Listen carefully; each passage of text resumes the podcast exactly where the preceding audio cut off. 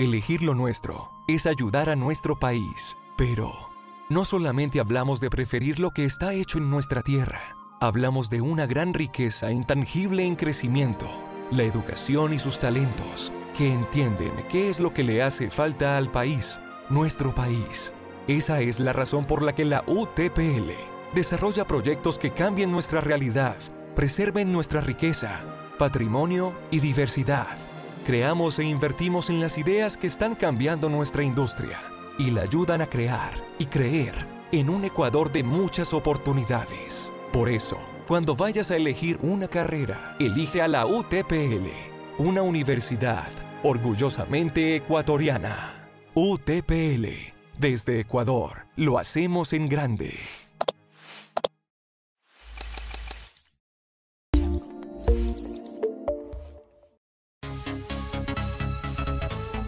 Bienvenidos, bienvenidas amigos, amigas que se conectan a la señal de Ideas Plus. Mi nombre es Marlon Tandazo Palacio y me da mucho gusto de que nos acompañen esta tarde dos damas, dos mujeres muy, muy importantes dentro de sus ámbitos, cada una de ellas.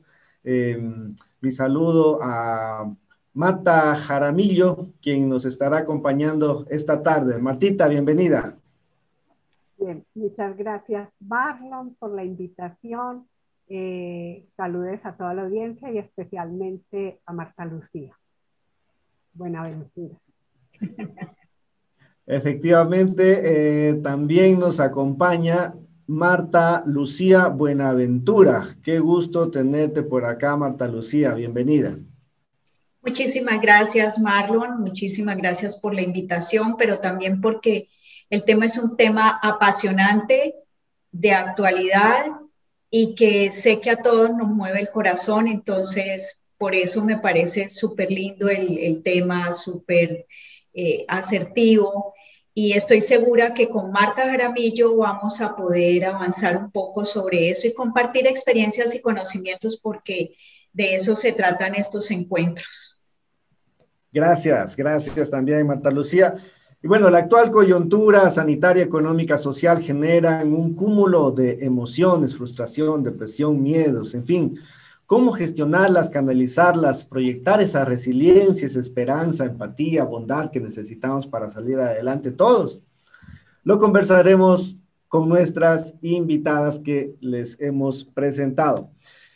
Agradecemos a UTPL que hace posible que lleguemos semana a semana con ustedes y también a las plataformas que retransmiten la señal de Ideas Plus, la Cámara de Comercio de Loja, la Cámara de Emprendimiento e Innovación del Ecuador, Chozas Tienda, la tienda de artesanía ecuatoriana, Corporación de Ferias de Loja, Diario El Amazónico, Estrategia Z Comunicaciones, Hora 32, Infoloja, primer reporte desde donde se emite esta señal, RCB Noticias y Visión A todos ellos pues les agradecemos por retransmitir esta señal desde Loja para el mundo. Y bueno, pues quiero en este momento entonces eh, darle paso a Marta Lucía. ¿Estás en Cali, en Quito? ¿En dónde te encuentras, mi querida Marta Lucía? Bueno, en este momento, por cuestiones de la vida, estoy en Estados Unidos, eh, en, en, la Florida.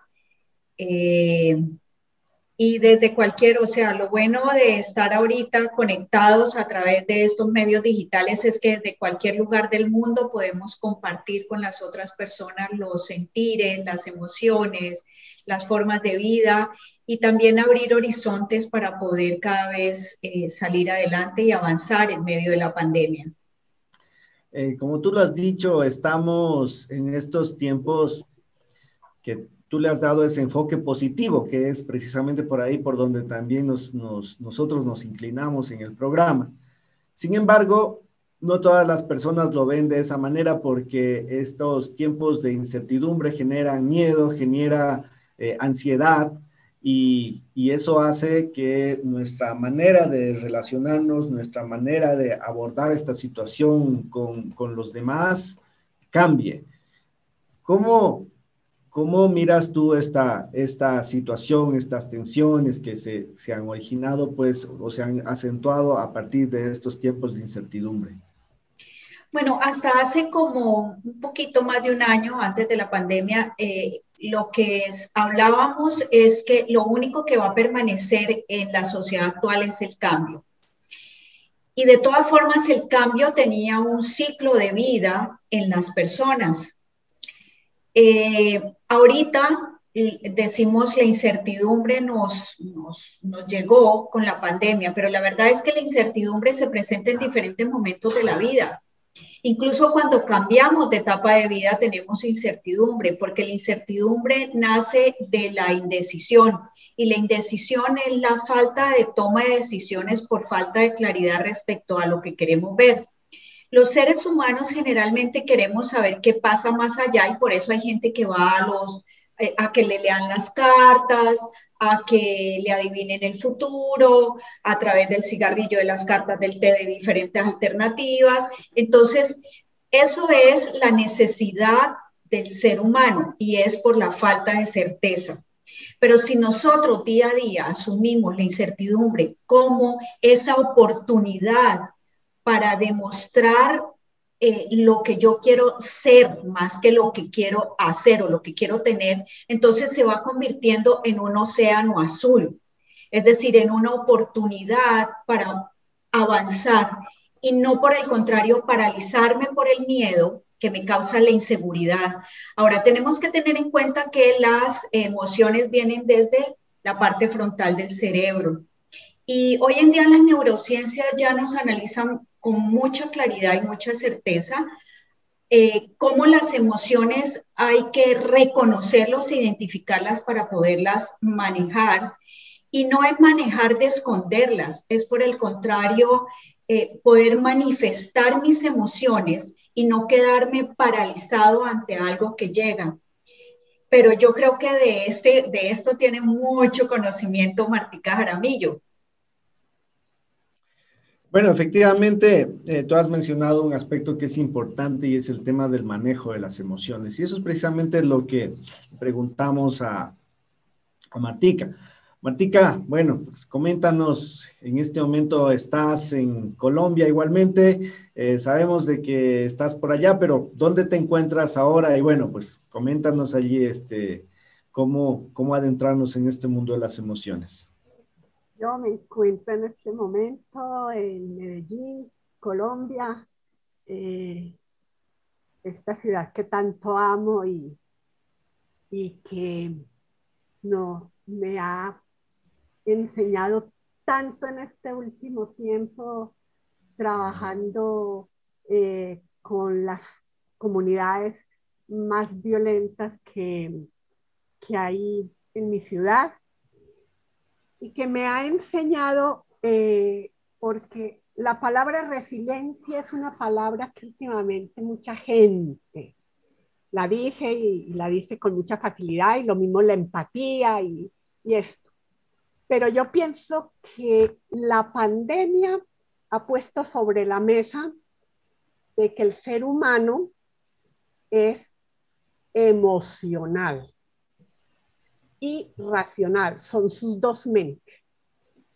Eh, entonces, antes no se nos permitía, hubo parte de la enseñanza, esto viene de miles de miles de años atrás, en que tuvimos una educación quizás no la más, la más de sentido común, sino la más represiva.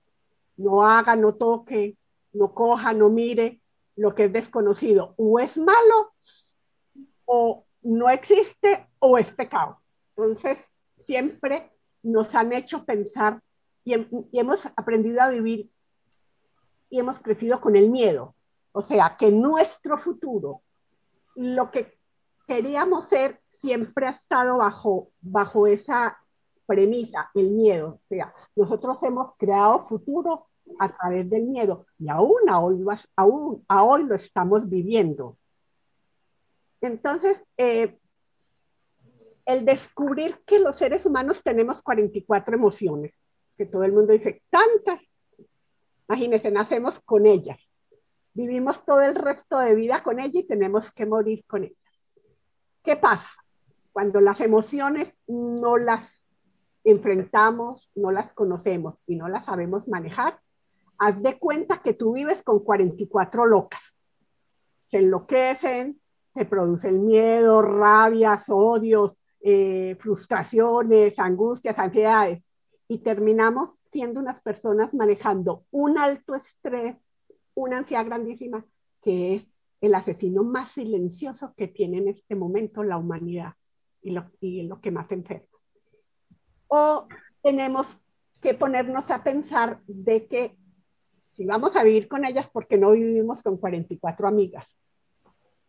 ¿Por qué no, no, no miramos que lo que decía Marta Lucía ahora, esa, ese miedo, esa, ese, esa incertidumbre, pues siempre ha estado con, con, con, con el ser humano, porque es que nosotros tenemos una emoción primaria que se llama anticipación.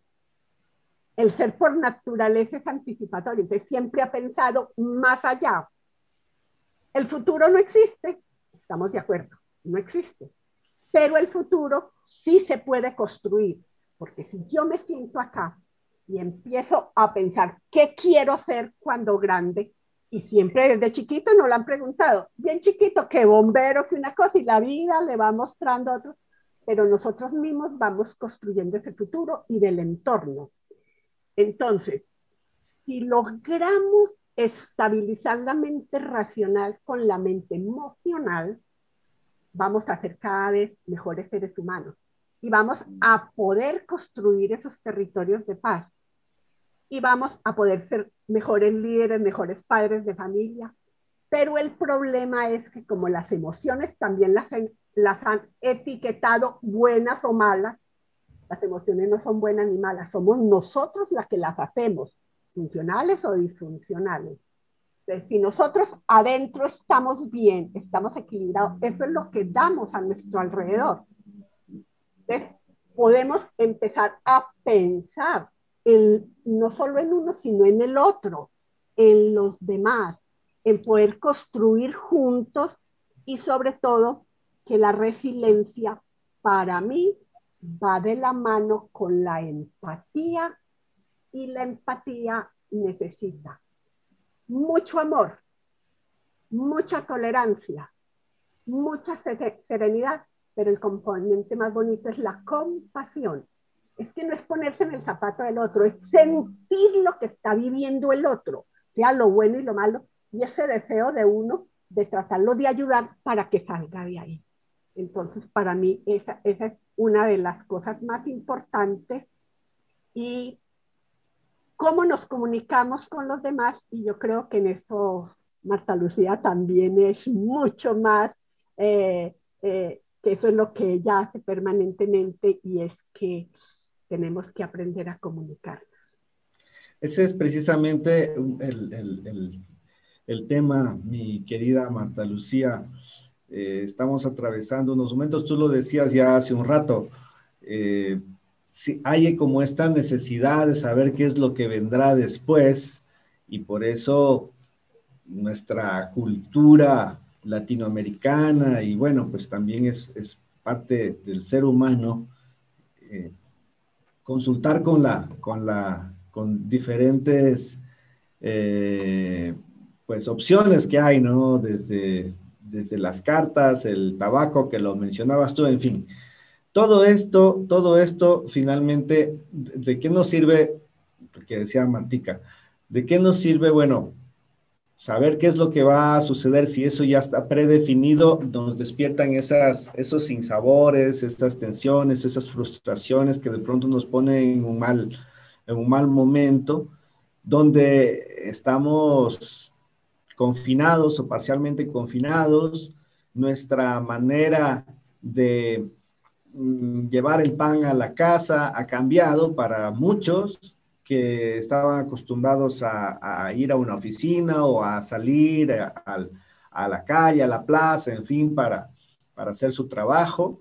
Y de pronto hay estas restricciones que nos, que nos empujan a confinarnos porque hay una emergencia sanitaria que está eh, deambulando. Entonces, esa tensión ya puertas adentro, la necesidad de poder satisfacer eh, el hambre de los, de los muchachos, ya falta una cosa, ya falta otra cosa, pero no hay con qué, no hay con qué pagar y tampoco sé, pues, de qué manera me comunico con, con, con, con mis cercanos, como para decir, eh, no, no sé cómo resolver esta situación, no sé cómo hacer esta situación y eso termina generando unos como malos entendidos. Entonces ahí, ¿cómo, cómo gestionar esa parte, Marta Lucía?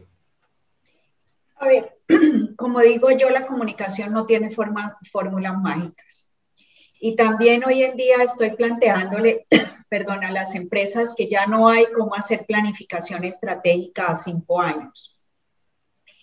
El tema es cómo gestiono emociones dentro de las organizaciones. Y cuando yo estoy hablando de, de gestionar emociones en las organizaciones, Martica y Marlon, es cómo yo logro entender a la organización para poder establecer un paisaje, un territorio, un espacio, un encuentro social que lleve a construir un nuevo, un nuevo ser y hacer. En la medida en la que yo he ido, he transcurrido por algunas organizaciones, ya fuera como directora de comunicación, como gestora del cambio, como docente, pero también como mamá, como esposa, como familiar. Y lo único que me puede dar a mí el cómo hacerlo es conocer. Y muchas veces, como decía Martica, decimos las palabras sin entender el sentido completo de lo que es la palabra. A mí me gusta mucho el hacer eh, un paralelo entre el conocer y la relación de pareja.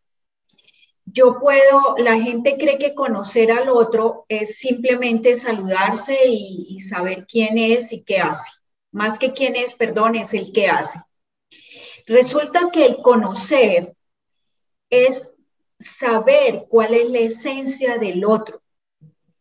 Es una relación íntima con el otro. Y ustedes dirán, pero ¿cómo establezco una relación íntima con una organización? Y cuando yo estoy hablando de organización, estoy hablando de cualquier grupo de personas, de dos o más, que persigan un objetivo común, una iglesia, un grupo para jugar cartas, para jugar fútbol, una empresa, un emprendimiento, una organización gubernamental o una no, no gubernamental. Entonces, si yo quiero conocer para mí es básico para poder comunicar, conocer al otro. Tengo que hacer un análisis de con quiénes me quiero comunicar, porque también aquí viene la diferencia y todos estos temas los hablaba Maturana, que tristemente falleció hace unos pocos días, pero es cómo yo caracterizo a con quiénes me quiero comunicar. Comunicar es diferente de informar. Yo puedo informarle a todo el mundo, puedo lanzar mensajes al aire y puedo decir que estoy informando. Comunicar es cuando yo establezco una relación y recibo una retroalimentación como resultado del mensaje que yo he emitido. Y si quiero ir más allá, es porque además de conocer a ese otro, es porque sé el cómo va a reaccionar. Entonces, allí es cuando yo digo, ¿por qué yo hago tanto énfasis en la red cultural de las organizaciones? Esa red cultural es donde está el chismoso, donde está el, el mensajero, donde están todas las personas que me sirven a mí para llevar el mensaje que yo quiero emitir. Es decir, si yo quiero que todo el mundo vaya a una reunión que estoy citando, entonces, la mando por la red formal, pero además utilizo la informal para que se refuerce lo que yo quiero que se cumpla. Entonces, yo debo conocer qué les gusta, qué les disgusta, para poder llegar a declararme empática.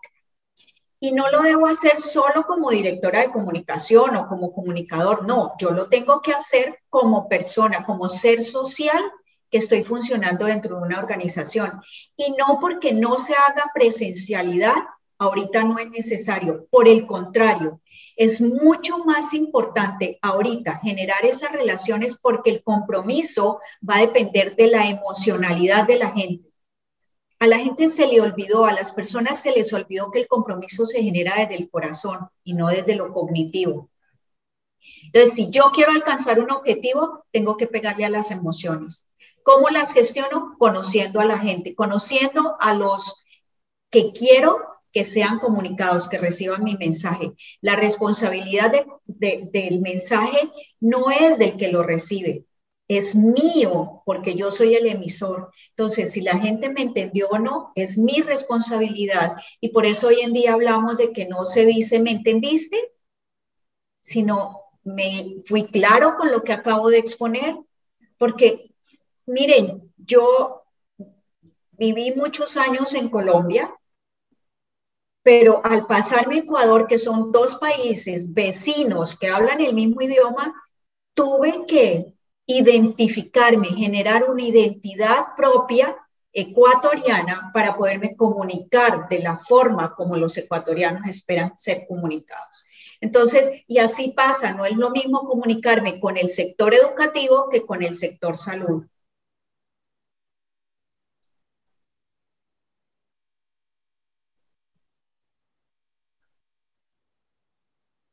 Martica, qué interesante, decía que, que es esto que menciona eh, Marta Lucía Martica. Y Martica, allí estamos como en este momento a flor de piel. No sé si esa también es tu percepción allá desde Medellín, que la gente de pronto está como, como muy sensible y pareciera como que cualquier cosa que escuchan, que les dice así, va, va a reaccionar y a veces pues de una manera no tan armoniosa que digamos. Sí, Marlon, yo estoy de acuerdo con, con Marta Lucía y es que vamos un poquito más atrás. A nosotros no nos enseñaron ni hablar, ni a comunicar, ni a escuchar. Porque como siempre las emociones, como fueron etiquetadas, porque inclusive se atrevieron a etiquetar las emociones masculinas y femeninas, pues que, eso es algo que, que dice uno, ¿cómo se puede pensar de que todos las tenemos y unas van a ser masculinas y otras femeninas? Pongamos un ejemplo, Martica, para, para quienes nos ven, nos escuchan. ¿Cuáles serían esas emociones masculinas y cuáles las femeninas? la primera, el hombre no puede llorar ni puede mostrar miedo, porque eso es debilidad y eso, es de, y eso no es de machos. Las mujeres sí pueden llorar y pueden eso porque como ellas son histéricas y son las que dan vida, entonces ellas son así. Eh, el hombre tiene que ser fuerte. El hombre no puede demostrar tristeza, no puede demostrar nada. Las mujeres son más débiles y ellas sí pueden demostrar. De aquí a cuando eso es así. Entonces, mire, empezamos por eso. Segundo, eh, yo creo que en parte el liderazgo que de alguna otra forma se fue dando con el paso del tiempo, a los que son presidentes, son líderes, son los, los, que llevan las riendas de una, de una empresa, un gerente y eso, les enseñaron a, a hacer aquí usted tiene que conseguir esto sea como sea. Y si usted no consigue esto, entonces usted es un mal gerente. No importa cómo lo tenga que hacer. Entonces, él no tiene ese contacto con el grupo que está al pie de él. Y cuando uno es un líder, sí, el líder debe tomar decisiones a veces a él le toca tomar las decisiones y está muy solo para eso. Pero al mismo tiempo, él debe saber que es que él trabaja con más personas. ¿Qué pasa con los otros? Porque muchas veces se llegan a juntas y llega el, el, el, el, gerente o el presidente y dice, esto se hace así, así, así, así, tiene tantos días, entregue. Ni siquiera fue capaz de decirle a su gente, ustedes cómo están, cómo se sienten. ¿Cuántos de ahí están en un mal momento, en una cosa bien difícil como ser humano, no la pueden expresar y por eso es que a veces fallamos, entonces viene la reprimenda, usted no lo hizo, usted no sirve, y pierden como, como ese, esa pasión de ponerse la camiseta por algo que estamos haciendo todos. Si es que el factor humano con los que trabajan con uno en las organizaciones, aún con el marido, con los hijos, son primero esa parte emocional. Es, importantísimo, porque si tú no estás bien emocionalmente, no vas a trabajar bien, no vas a rendir bien. Pero si te van a poner a producir por encima de todo, yo creo que parte de las malas decisiones durante esta pandemia que se tomaron fue por eso. Además, por miedo, porque el que va a tomar las decisiones está muerto de miedo, no tiene esa conciencia para tomar una buena decisión.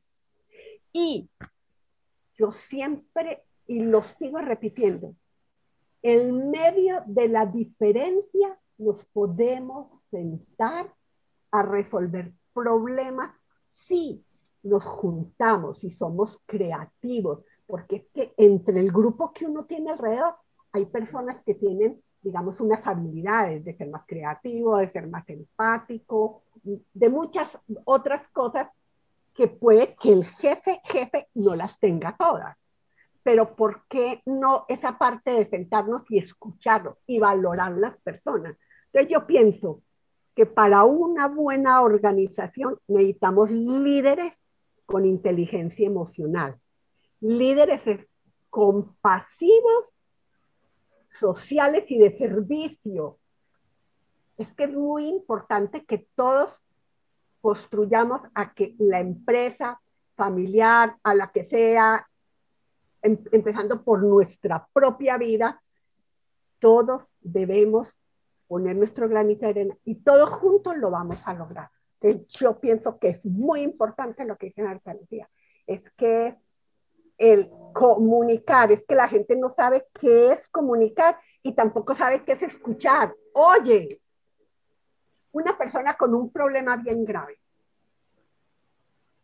está en una reunión, ¿qué pasa? La mente lo tiene eh, la emocionalidad de su angustia lo tiene en otro lado. Entonces, coge cosas aisladas, las saca de contexto y ahí es donde vienen los conflictos y los problemas. Marta Lucía, nos eh, sí. aprendimos a trabajar bajo presión. Pues mira, yo creo que aquí hay varias, varias cosas que hay que diferenciar. Una es qué es la emoción, otra qué es el sentimiento. Las emociones son estos, este cambio de químicos que se produce del cerebro. Y bueno, hay unas generaciones que fueron educadas tanto en Colombia como en Ecuador y en algunos países, no en todos los latinoamericanos, pero sí en algunos países, desde aquello de que, la maestra parvularia tenía que enseñar al niño a manejar las emociones. Pero ese manejo de las emociones era el saber dominar las emociones, es decir, eh, no, no puedes sentirte triste, no puedes enojarte porque socialmente estás agrediendo al otro. Y ese era el proceso enseñanza-aprendizaje de la etapa parvularia.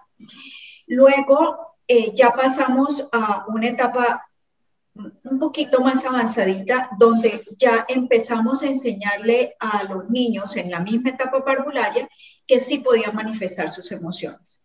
Cuando yo hice el doctorado en Barcelona, eh, me tocó hacer una pasantía en televisión y resulta que eh, a alguien se le murió el papá y no podía durante la exposición pública, es decir, mientras estaba haciendo el reportaje en televisión, no podía mostrar su tristeza. Eso me marcó a mí muchísimo porque era la forma en ese momento del manejo de las emociones y es todo lo contrario ah, de lo que enseñamos hoy en día en cómo comunicar desde la emocionalidad. para yo comunicar desde la emocionalidad es que no, volviendo al recuerdo mío, no es que la presentadora pueda ponerse a llorar porque su papá se murió la noche anterior, pero sí puede demostrar la tristeza y la congoja y no tiene por qué estar sonriente porque simplemente es la presentadora del noticiero. Entonces, eso es simplemente una manifestación, no es su emocionalidad. Su emocionalidad está dentro del cerebro y es ese intercambio de líquidos, digamos, de químicos que hay en el cerebro en la parte frontal. Pero lo que ella demuestra es una demostración de su emoción. No tiene por qué estar sonriendo ante una situación que la acongoja, pero sí tiene el derecho de estar triste. Entonces, allí vemos cómo esta gestión de las emociones en las organizaciones es compleja, pero es hermosa. Si yo logro entrar en sintonía, que es lo que la gente cree que es alineación, si yo logro crear un espacio, un encuentro social donde se encuentren esas diferencias que habla Martica Jaramillo y podamos construir a partir de eso, es maravilloso. Ahora, que estamos listos o no estemos listos, miren, los millennials están listos. Y muchas veces creemos, ay, estos muchachos cómo son de irresponsables, ay, cómo son de superficiales. No, ellos nos están enseñando que la esencia del ser humano es lo que lo hace humano. Hemos deshumanizado a la gente y la responsabilidad, yo sí tengo que decirla, que gran parte de esa responsabilidad la tienen los medios y los, que, los educadores. Y desafortunadamente yo me he movido de los dos. He sido educadora durante muchísimos años, no digo cuántos, pero desde que yo tengo 16 años he educado. Y bueno, imagínense lo demás. Y completé con comunicación. Entonces, esos procesos de comunicación desde la emocionalidad es lo que podrán darnos tranquilidad en medio de esta pandemia. Yo converso con mis amigas, tengo mamás jovencitas con niñitos en la casa y esos espacios familiares que ahora empezaron a ser diferentes no son ni malos ni buenos, son los nuevos espacios, es nuestro nuevo paisaje, nuestro nuevo panorama. ¿Cómo lo maneje? Depende de cada uno de nosotros. Si yo quiero sentirme mamá agobiada, eh, cargada de trabajo, eh, agotada, es mi posición, es mi forma de ver ese paisaje que está al frente. Pero si yo digo, mm, tengo la oportunidad, ahorita no están en la escuela, están aquí a mi lado, qué chévere, entonces dividamos tareas, hagamos esto, pasemos por aquí, hagamos por allá. Entonces yo misma, desde mi propia esencia, voy creando lo que antes llamé océanos azules. Eso mismo llevémoslo a las organizaciones. Ustedes saben que los espacios en el sector salud se volvieron súper complicados, sobre todo para los del área administrativa. Pero ¿cómo puedo yo generar esa relación de confianza con los médicos, con los paramédicos, con los camilleros, si yo estoy sentada detrás de un escritorio y ellos pueden decir, ah, no, la doctora Buenaventura está ya chévere sentada, mientras nosotros nos estamos, perdón la expresión, sacando la madre acá enfrentándonos al COVID, se nos muere la gente debajo de la nariz y ella quiere que, esté, que sigamos aquí trabajando. Pues sí, sí lo puedo lograr, siempre y cuando yo me acoja a todo ese tema que nos hablaba Martica de la empatía. Y además, nuestros pueblos son resilientes desde la antigüedad, porque nosotros fuimos pueblos colonizados y aquí seguimos y damos la batalla. Y cuando yo fui a, trabajar con reporteros de paz en la frontera norte del Ecuador, me di cuánta resiliencia tienen los colombianos y los ecuatorianos. Hemos pasado por muchas cosas y aquí estamos y estamos dispuestos a seguir adelante. Entonces, es cómo yo tomo las cosas, cómo las veo, cómo conozco y cómo me planteo yo este espacio de encuentro para yo, eh, paramédico, eh, señora que sirve el café, eh, gerente, yo cómo puedo brindar un espacio para que nos encontremos entre todos. De acuerdo. Me recordó una intervención, una entrevista que le hacen a una coterránea de ustedes, Shakira, que menciona de una forma muy, muy espontánea que eh, alguna vez eh, se enfrentó. De hecho, dice que ella cuando va a subirse a un escenario siempre tiene esa sensación del, miedo de entregarse a la multitud. Pero en ese momento ella fue explícita y dijo, me siento nerviosa de estar frente a tanta gente que, está aquí esta noche. Martica, que expresar nuestras, eh, nuestras emociones así públicamente como que nos hace humanos también, ¿no? Porque llegamos a quebrarnos y decir, me estoy quebrando, en este momento tengo un nudo en la garganta, como que nos, nos, nos vuelve eh, más humanos con ese otro, con nuestros interlocutores, como lo que acaba de decir eh, Marta Lucía, como que nos encontramos. Marlon, mira que son cosas increíbles. Yo digo que mm, cuando empecé a trabajar con los chicos que me sentaba en las escaleras de, un de una iglesia o en la calle, donde sea, hablar con ellos, yo me sentaba a escucharlos, que ellos me contaran sus historias, que me abrieran su corazón, su, su vida. Yo empezaba a oír estas historias y a mí el corazón se me arrugaba. Yo me quedé calladita y yo lo seguía viendo. Y un día había una, y me estaba contando, y a mí se me escurrió una lágrima. Y volteé y me mira y me dice, ¿está llorando? Y le dije yo, sí, se me escapó una lágrima. Y me dijo, ¿y por qué? Le dijo, porque tengo el corazón arrugado. Y me dijo, ¿y eso qué es? Y le dije yo, que estoy impresionada como tú, después de todo esto, has logrado estar aquí sentada contándome y estás haciendo un trabajo por los de tu comunidad. Dios mío, eso, eso es increíble. Y entonces voltea y me dice, pues más, más increíble me parece lo que me estás diciendo, venga, yo la abrazo, porque yo pensé que una psicóloga no lloraba. Pues, ¿Cómo? Usted no tiene manejo de todo. Y le digo yo que yo soy un ser humano como cualquiera. El ver yo que si logramos hablar un idioma común, porque yo no era la doctora, yo ahí simplemente era la amiga que la estaba escuchando, a ver cómo la ayudaba a salir de su momento. Entonces, decía yo, ¿cuál resiliencia? Esto es pasar del miedo a la esperanza. Es porque me están escuchando, porque no me está juzgando, no me está diciendo, como hizo eso, es que tal, no me está regañando, no me está prohibiendo nada. Simplemente me está escuchando. Entonces yo digo, que la resiliencia es tan hermosa y la empatía es tan hermosa, pero es que tiene que ir acompañada de esa emocionalidad. Es que nosotros no podemos quitar lo que somos. Nosotros tenemos dos mentes, racional y emocional. Con esas tenemos que vivir toda la vida. Pongámoslas a nivel.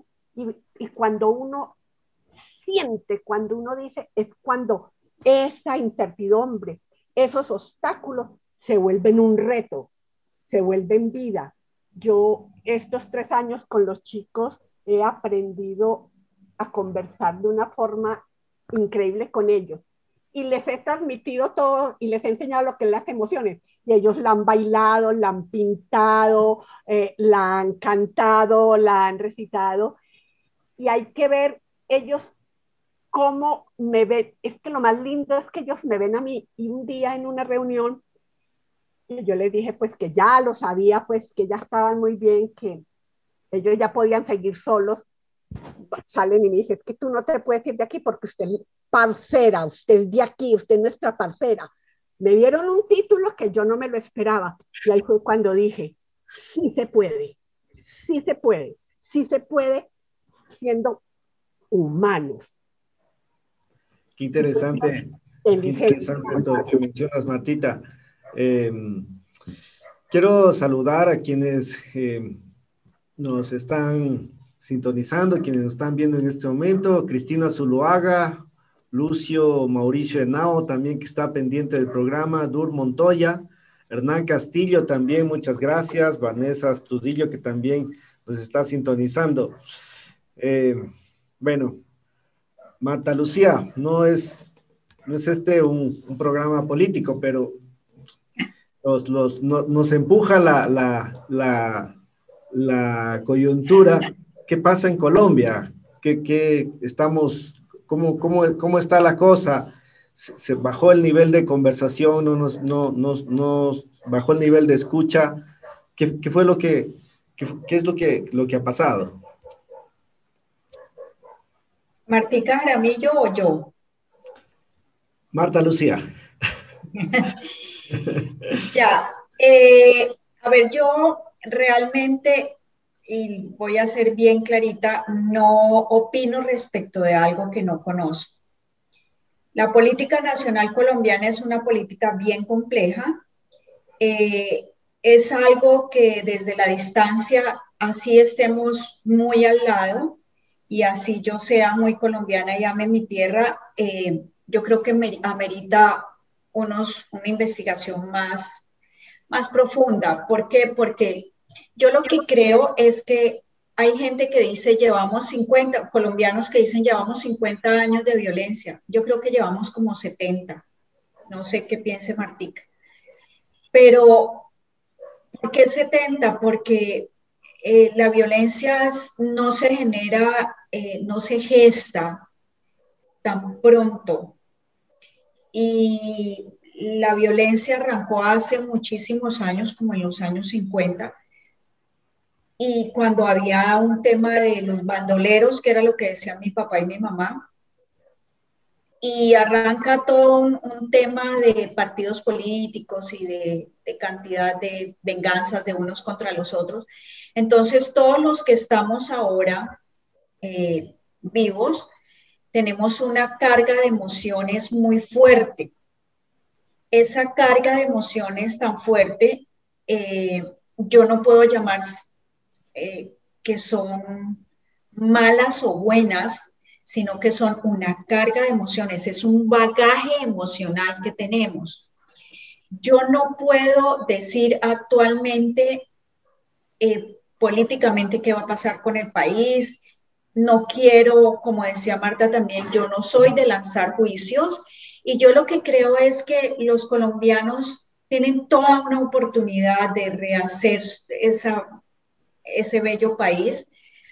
Eh, porque el colombiano ha sido gente que de verdad ha salido adelante por encima de muchas cuestiones, de muchas complicaciones. Eh, y, claro, aquí viene la carga emocional mía como caleña y es que sí es como reconocer que el país ha sentido mucho tiempo de maltratos de diferentes ámbitos social, económico, eh, y obviamente esto no le pega solo a lo cognitivo, sino a lo emocional. Y, todo esto que está pasando es un resultado de las emociones, es un desahogo, es como que destaparon una cañería, no un acueducto.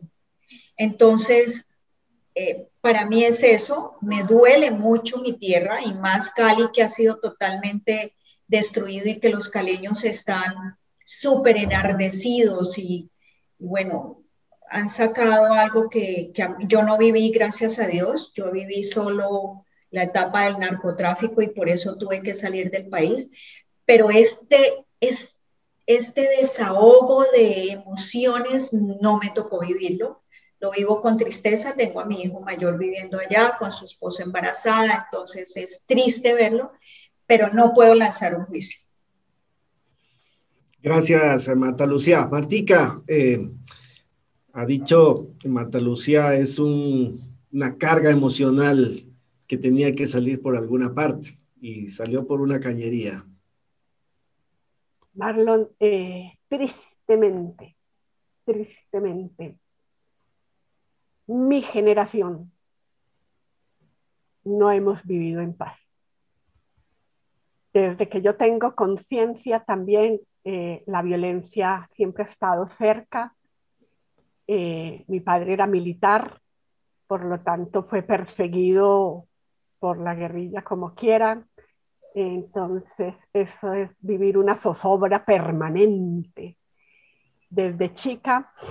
Y ahora yo sigo en mi país porque, y en mi ciudad porque definitivamente para mí mi país es, lo llevo en el corazón y, y pienso que las generaciones, la mía y, unas detrás de mí y otras antes, creo que hemos cometido muchos errores para ver nuestro país como está, pero también creo que es parte de esa deshumanización que hemos tenido, de ese no conocernos, de no conocer nuestras emociones, de dejarnos llevar, porque el miedo genera frustración, rabia, violencia, todo lo que quiera, y porque una de otra forma eh, la vida ha cambiado la forma de, de nosotros comunicarnos. Yo creo que parte está de nosotros mismos, porque si un niño desde chiquito oye violencia en su casa, en la escuela, alrededor, pues, ¿de qué más va a hablar? ¿O cómo más va a reaccionar? Pues, imposible, ¿cierto? Donde con el vecino simplemente no me miró bien y yo no me gusta y entonces lo insulto y trato de agredirlo a cuenta de qué. Porque, porque simplemente porque no me gustó. Fuera de eso, nosotros manejamos eh, la comunicación de una forma poco asertiva porque siempre somos nosotros los que tenemos la razón. Y con la fuerza, el grito y la violencia mantenemos al otro muerto de miedo, entonces lo, pone, lo podemos manipular, que es lo que nos han mantenido chantajeados, la parte política, social, lo que quiera, alrededor, que eso es lo que hemos vivido. Entonces yo pienso que esa comunicación, ahora con lo que pasó ahora, primero, mal informados, muy mal informados. Los medios de comunicación han hecho belleza las falsas noticias, las sacadas de contexto, y eso no es sino prender la mecha. Bueno, ahora que nos están matando, a mí me estremeció cuando yo vi ese cartel que nos están matando. No, no, no, nos, nosotros nos estamos matando porque no somos capaces de sentarnos a hablar. Piden diálogo, si yo voy a ese diálogo diciendo, es que eh, el presidente o el gobierno o con el que voy a dialogar es tal, tal, tal, tal, y yo no voy a ceder, ¿a qué voy? Si ya lo juzgué, ya dije que no. Entonces, es diálogos de sordos, de sordos. ¿Por qué no nos podemos sentar en medio de la diferencia y ponernos de acuerdo? Porque hay cosas buenas, hay cosas malas, de los unos y de los otros. Pero yo de pronto miré cositas sin meterme porque no me interesa el tema, pero cómo es que yo veo unas pancartas con la redacción más impresionante, con la ortografía más horrible, pidiendo educación gratis. Vamos a las pruebas PISA se rajaron. Entonces, Dios mío, ¿a dónde está la educación? Primero. Segundo, respuestas callejeras. ¿Usted por qué está marchando? A una universitaria. Ah, porque mi profesor dijo que, que no preguntara y que no necesitaba saber que tenía que salir a marchar. Entonces, yo no veo como el sentido común de que si yo estoy protestando porque tengo hambre, yo porque tengo que ir a acabar con la tienda del vecino, que es el que me está dando, y él está trabajando y está produciendo, yo porque tengo que ir a acabar con todo. Un semáforo, ¿qué culpa te, tiene de que X o Y cosa? Entonces, a mí esos hechos vandálicos yo no los entiendo, yo no los entiendo. Y, hay gente que es especialista en, en emprender mecha, emprender mecha. Y cuando la gente no tiene esa comprensión, no tiene ese, eh, ese dominio, y toda la vida le han dicho que el uno es malo, el otro es una porquería, el de allá, el de allá, el de allá. Han criticado todo, nunca han dado soluciones, pues, ¿para dónde, va la gente? ¿Para dónde va la gente? ¿Para dónde va la gente? Entonces yo eso no, no, no lo entiendo. Yo digo que es problema de comunicación, problema de saber escuchar y, y de sentarnos nosotros como seres humanos, por Dios. Es que, ¿por qué tenemos que agredir al otro? ¿Por qué tenemos que matar al otro? ¿Por qué tenemos que ser tan horribles? Porque es que los derechos humanos son para los unos y para los otros. Sea el que sea. Eso no tiene ni religión, ni color, ni raza, ni nada. Todos tenemos derecho a vivir en paz y poder ser felices. A mí me encanta, me encantan estos, estos dichos eh, que tienen muchos eh, mis buenos amigos colombianos. Les mando un abrazo grande a todos los amigos, amigas colombianas que nos están mirando. Prender la mecha, dice Martica.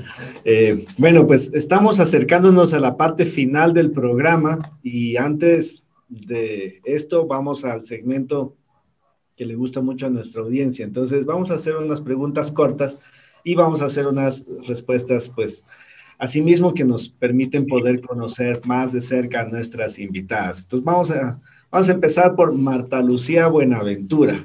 Marta Lucía, ¿a qué hora te levantas y qué es lo primero que haces? Yo me levanto, ojo, la pregunta fue a qué hora me levanto. Me levanto a las siete y media, me despierto a las cinco. ¿Y qué es lo primero que hago? Tomarme medio litro de agua. Ok. Martita. ¿Sabes por qué me estoy riendo? porque yo hace muchísimos años tengo mi reloj biológico totalmente cambiado.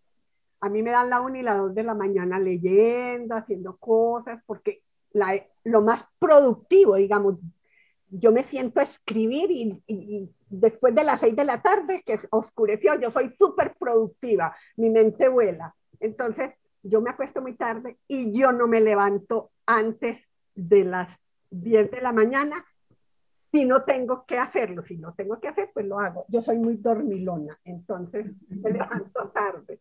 Segundo, yo me levanto, estoy en mi cama y, busco a, a, Lucio para saludarlo y la perrita está ahí acostada al pie mío, mi chiquita, y entonces también saludo a mi chiquita y ahí sí me levanto, normal, y así voy a y después a, tomar desayuno.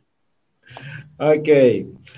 Eh, Marta Lucía, para conversar, vino, café, cerveza. Vino. Martita. Yo soy astemia, entonces yo tomo té frío. Ah, caramba. Ok. El, el, el, el la aromática pero tomo aromática fría, pero también té, té, té. Té negro. Marta Lucía, eh, ¿qué libro pudieras recomendar a nuestro público que te ha inspirado? Contingencias de Marcelo Manucci. Martita. Hay muchos libros, pero yo sí diría que a Jalil Gibran. ¿Algún libro en especial? Esta de Jalil Gibran. Ok. Marta Lucía, ¿cómo quieres que te recuerde la gente? Yo espero, y lo digo mucho en mis redes, que la gente sienta que yo dejé una huella, y las huellas se dejan en el corazón, no en el cerebro. Eh, quiero que me recuerden como una persona que quiso siempre dar y compartir experiencias y conocimientos, pero en marcos abiertos y no dentro de límites sociales, políticos o económicos.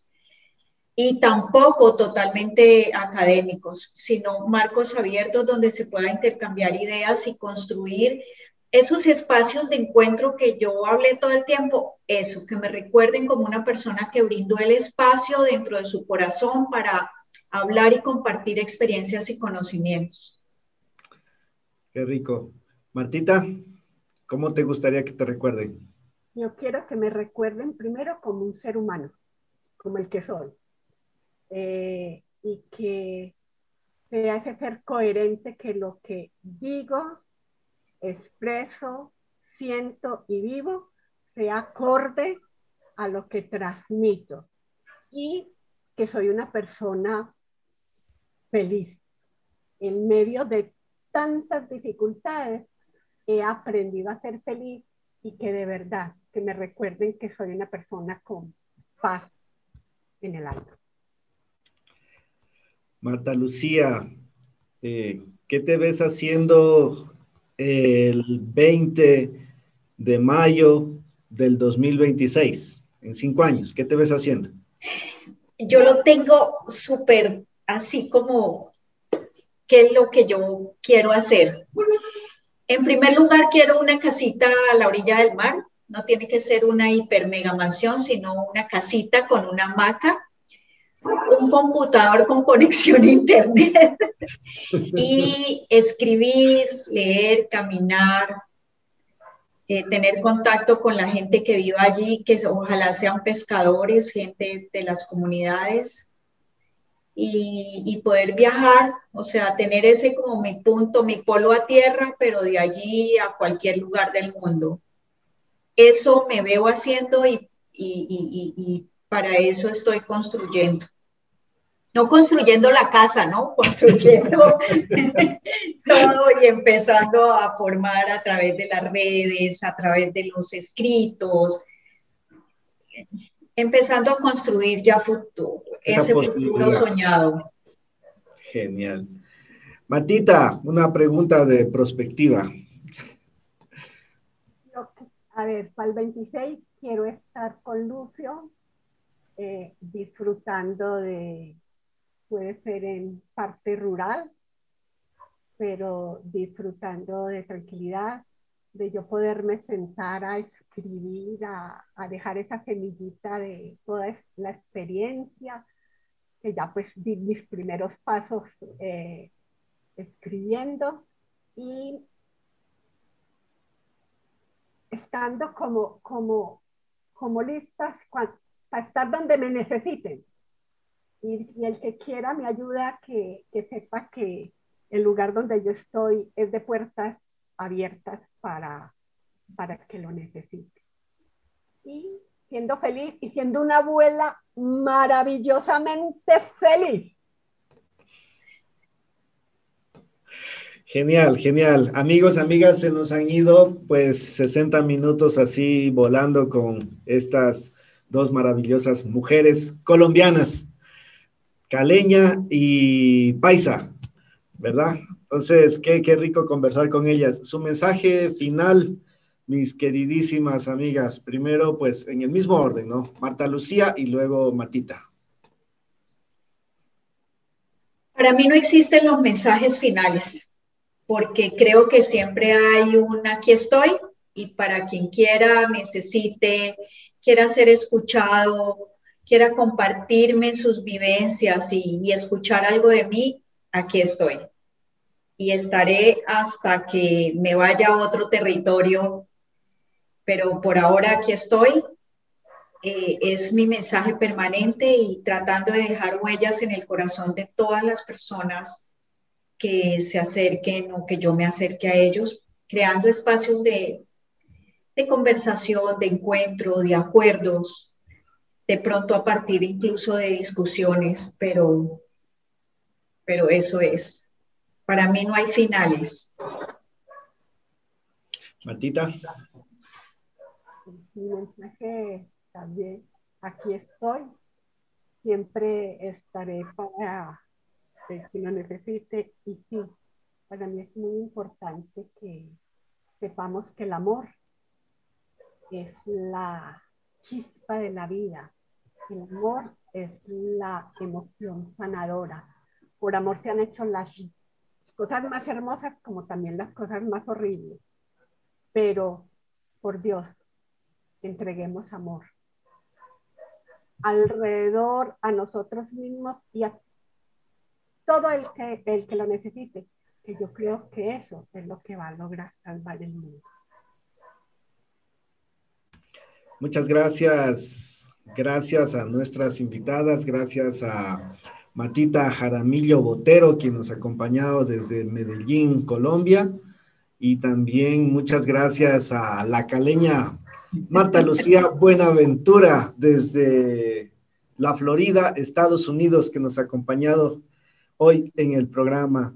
Gracias también a UTPL que hace posible que lleguemos semana a semana con ustedes. Y gracias también a las plataformas que han retransmitido la señal de Ideas Plus, la Cámara de Comercio de Loja, la Cámara de Emprendimiento e Innovación del Ecuador, Chozas Tienda, la Corporación de Ferias de Loja, Diario El Amazónico, Estrategia Z Comunicaciones, Hora 32, Info Loja, Primer Reporte, RCB Noticias y Visión Alien. Soy Marlon Tandazo Palacio y transmitimos desde Loja para el mundo. Dios mediante nos estaremos viendo en una próxima oportunidad y si el COVID así también lo permite. Hasta pronto. Nunca tuviste sueños pequeños. Nosotros tampoco. Por eso, tienes una universidad que al igual que tú, no tiene barreras. Y eso nos ha llevado a ser la número uno en el país en investigación, tecnología y relevancia según el ranking Web of Universities, uno de los más importantes a nivel mundial. Cuando tú lo haces en grande, nosotros también. Inscríbete en la UTPL y estudia en grande. UTPL. Hagámoslo en grande.